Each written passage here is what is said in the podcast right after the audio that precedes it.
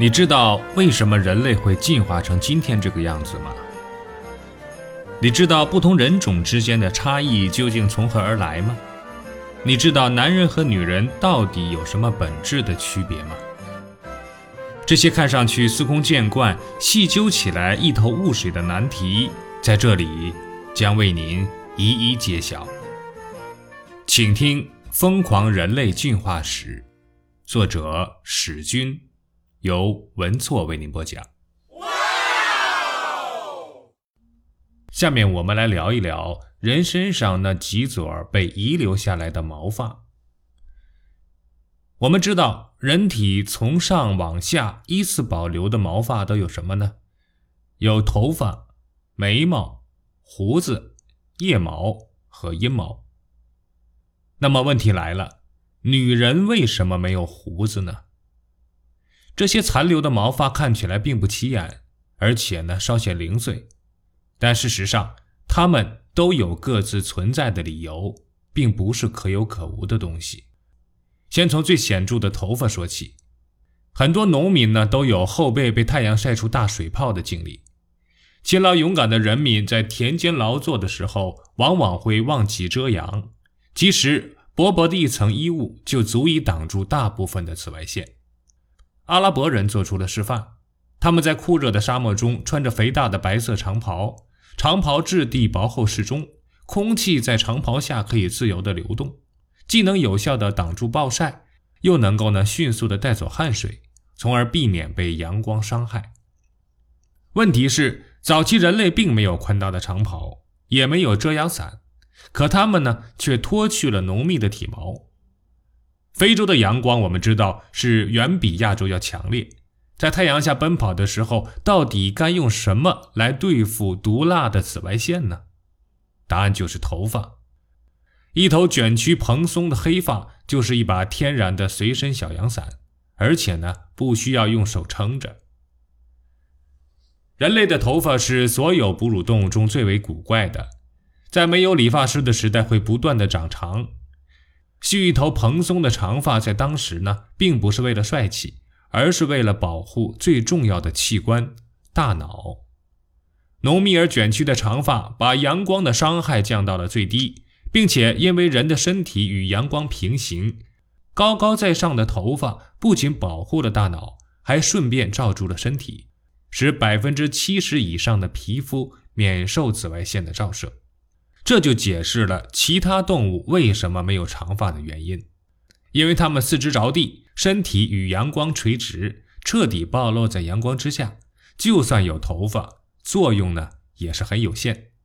它们的最佳防晒方案呢，就是在阴凉处待着，而不是冒险在太阳下狂奔。另一方面呢，如果像猫、狗这样的四蹄动物都长发披肩。可想而知，情况会有多糟糕。他们会时常踩到自己下垂的秀发而寸步难行。在人工培养的环境下，宠物狗就会出现头发过长的情况，主人呢不得不定期为它们修理毛发。现代社会还有一个典型的现象，那就是女人大多留着飘逸的长发，而男人呢则倾向于把头发剪短。这在世界各地都呈现出惊人的一致性。那其中又隐藏着什么样的科学逻辑呢？进化论学者起初没有把女人的长发当回事儿，但当他们认真的思考这个问题的时候，却很难找到满意的答案。远古时期呢，没有理发的概念，男人和女人应该留着同样的长发。中国男人直到清朝才开始剃头，民国以后才流行短发，而女人的长发却一直留着。这种现象的背后必然有着某种重要的因素在起作用。虽然有人说长发方便婴儿抓住母亲，不容易在行走中被无意丢弃，但大街上没有几个婴儿是靠抓住头发和母亲保持联系的，那是黑猩猩幼崽干的事情。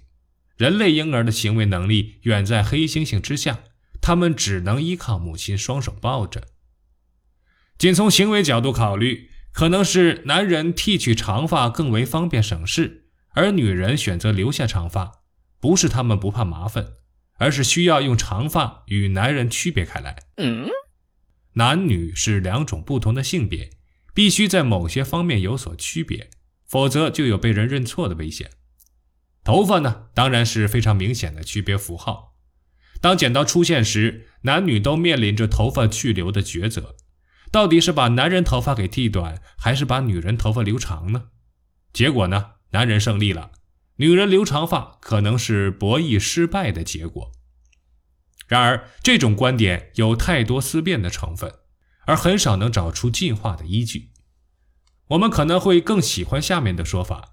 即长发可以做出各种发型，多变的发型又可以给男人留下不同的印象，似乎面对的是不同的女人，这正符合了男人的微妙心理。为了制造更加复杂的多变性，女人呢还会把头发染成各种颜色，甚至戴上假发。她们似乎致力于不停地把自己从一个女人变成另一个女人，并以此让男人神魂颠倒。女人留长发还有另外一个好处，就是可以把脸衬托得更小，肤色呢显得更白，看起来呢也更年轻。把长长的头发用心梳理保养好呢，也是勤劳的象征，同时也是营养充足、身体健康的标志。男人喜欢女人一头乌黑的长发，其实呢是喜欢她们健康的身体。从这种意义上说，满头秀发也是一种重要的性信号。浓密的头发足以向异性表明自己正处在宜于生殖的青春期。进化论中所谓的性信号，并不是使眼色要上床的意思，而是向异性提供的一种特别暗示，表明自己身体健康、营养充足，可以生下很多健康的后代。当然，暗示的方法有多种多样，导致性信号的内容呢也是花样繁多。我们的身体几乎全副武装，挂满了性信号。只是平时没有注意罢了。头发之下呢，就是眉毛，以光洁的额头为背景，两道眉毛特别的明显。虽然占地面积不大，功能呢却不可小视。除了可以挡住雨水、汗水对眼睛的过度侵蚀，还可以呢减轻阳光的折射。猎豹的眼睛下面有一条黑色的泪线。棒球运动员在阳光下比赛时，也会在眼睛下面画出一条黑线，二者的原理相同，都可以吸收眼睛附近过多的紫外线，从而有效的减轻阳光对眼睛的刺激。除了功能性作用，眉毛呢也是传递情感信号的重要装置。人们都懂得浓眉倒竖或者紧锁双眉的含义，如果与眼白配合使用，则可以表达出更加丰富的信息。人类呢是唯一拥有眼白的灵长类动物，黑猩猩没有眼白，所以呢总是给人老谋深算之感。当你面对黑猩猩的时候，很难判断它是否在看着你。事实上，这种诡异的眼神可以让偷袭者放弃攻击，因为拿不准自己的行踪是否早已被眼前的高人看破。眼白呢还可以非常清楚地衬托出眼珠的转动方向。那样才可以做出所谓灵动的眼神。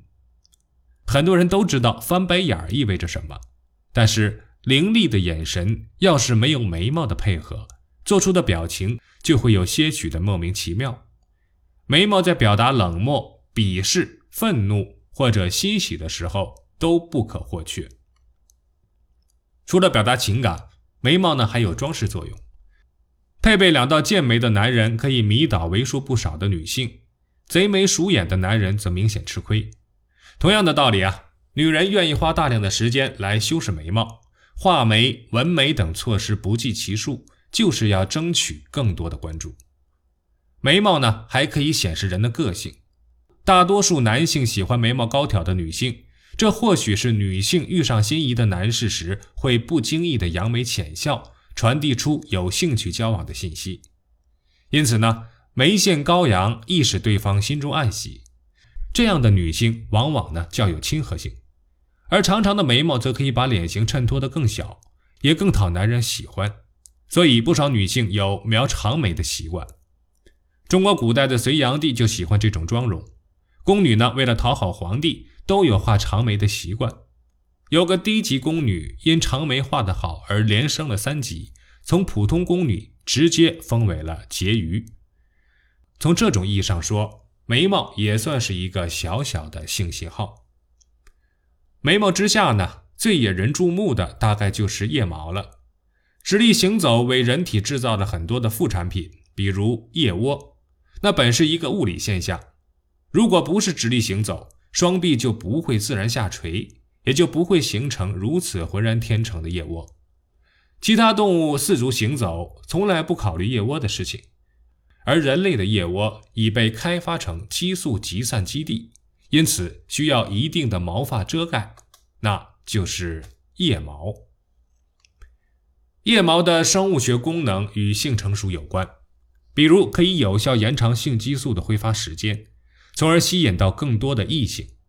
试想一下哈，在辽阔的非洲大草原上，长期不洗澡的雄性古猿身上散发着浓烈的勾魂气息，足以令方圆几公里以内的雌性古猿为之神魂颠倒、意乱情迷。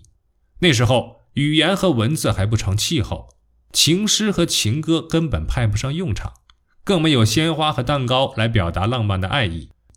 请问，还有比这种四处散发天然勾魂气息更有效的求爱手段吗？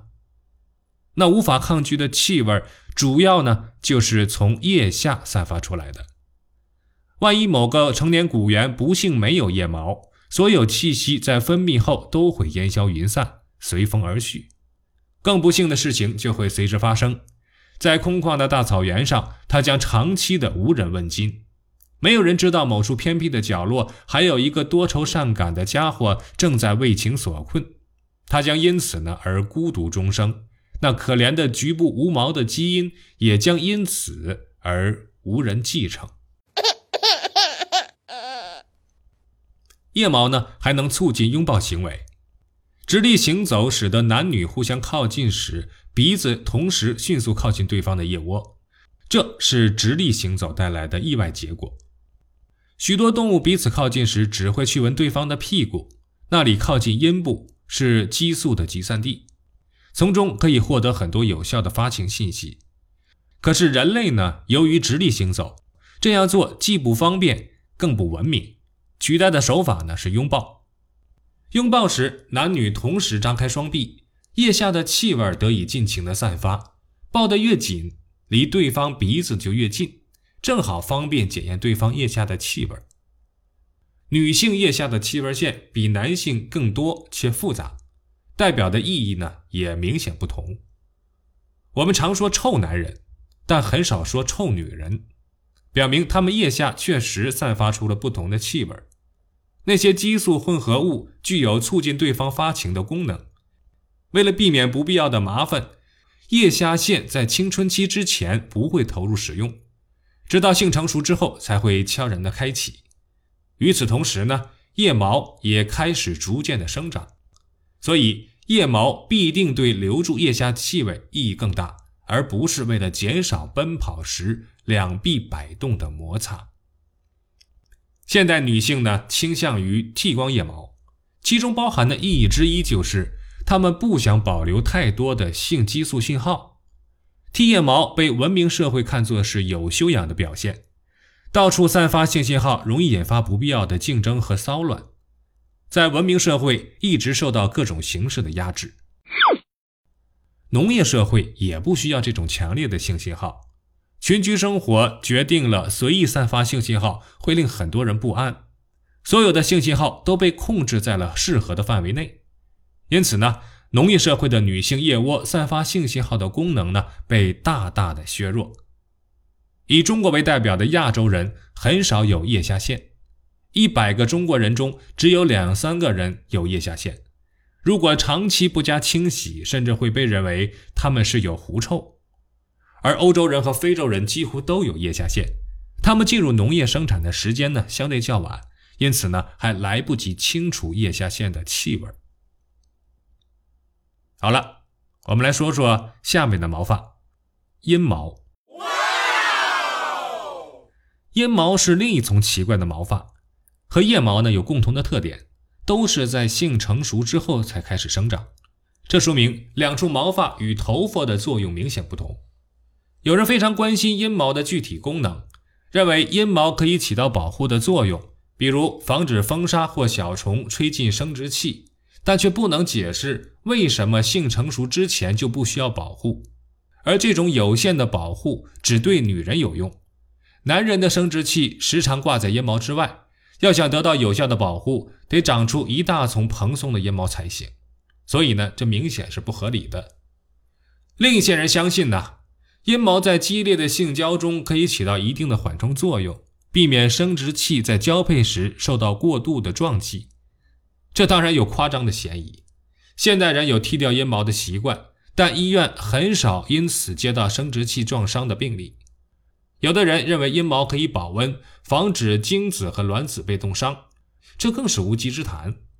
阴毛下面呢，并不是储存配子的场所。至于普通的保暖作用，那点毛发，它能有多暖和呢？这你别笑。事实上，浓密的阴毛既然在性成熟之时才出现，就肯定是重要的性信号。而且这种性信号只对直立行走的人类才有意义。人类的阴毛可以使阴部更加的显眼，并保持激素的持续挥发，传播特殊的气味，发出性成熟的信号，是个体发育成熟与否的重要标志，也是可以性交的指南针。有的人认为啊，阴毛是一种性装饰物，就像孔雀的尾巴，可以用来吸引异性。就人类的审美而言呢？阴毛似乎完全不能和孔雀的尾巴相提并论了。假如阴毛真的在性选择中起到了重要作用，就应该旺盛的长满一大片，甚至有失控的倾向，形成一片黑乎乎的毛帘，像草裙一样挂在腰间。但事实上呢，大多数人身上的阴毛都长得比较拘谨，并且没有四处蔓延的趋势。当然呢，也很难起到炫耀的作用。头发、眉毛、腋毛、阴毛等各种零碎毛发的共同之处是男女都有，但胡子则不然，那是男人特有的装备。同样的理论可以解释阴毛，但很难解释胡子。可以看出，胡子问题要比阴毛问题困难一倍。那事实上是两个问题，不但要回答男人为什么要长胡子，同时呢还要回答。女人为什么不长胡子？本集播放完毕，欢迎订阅和分享。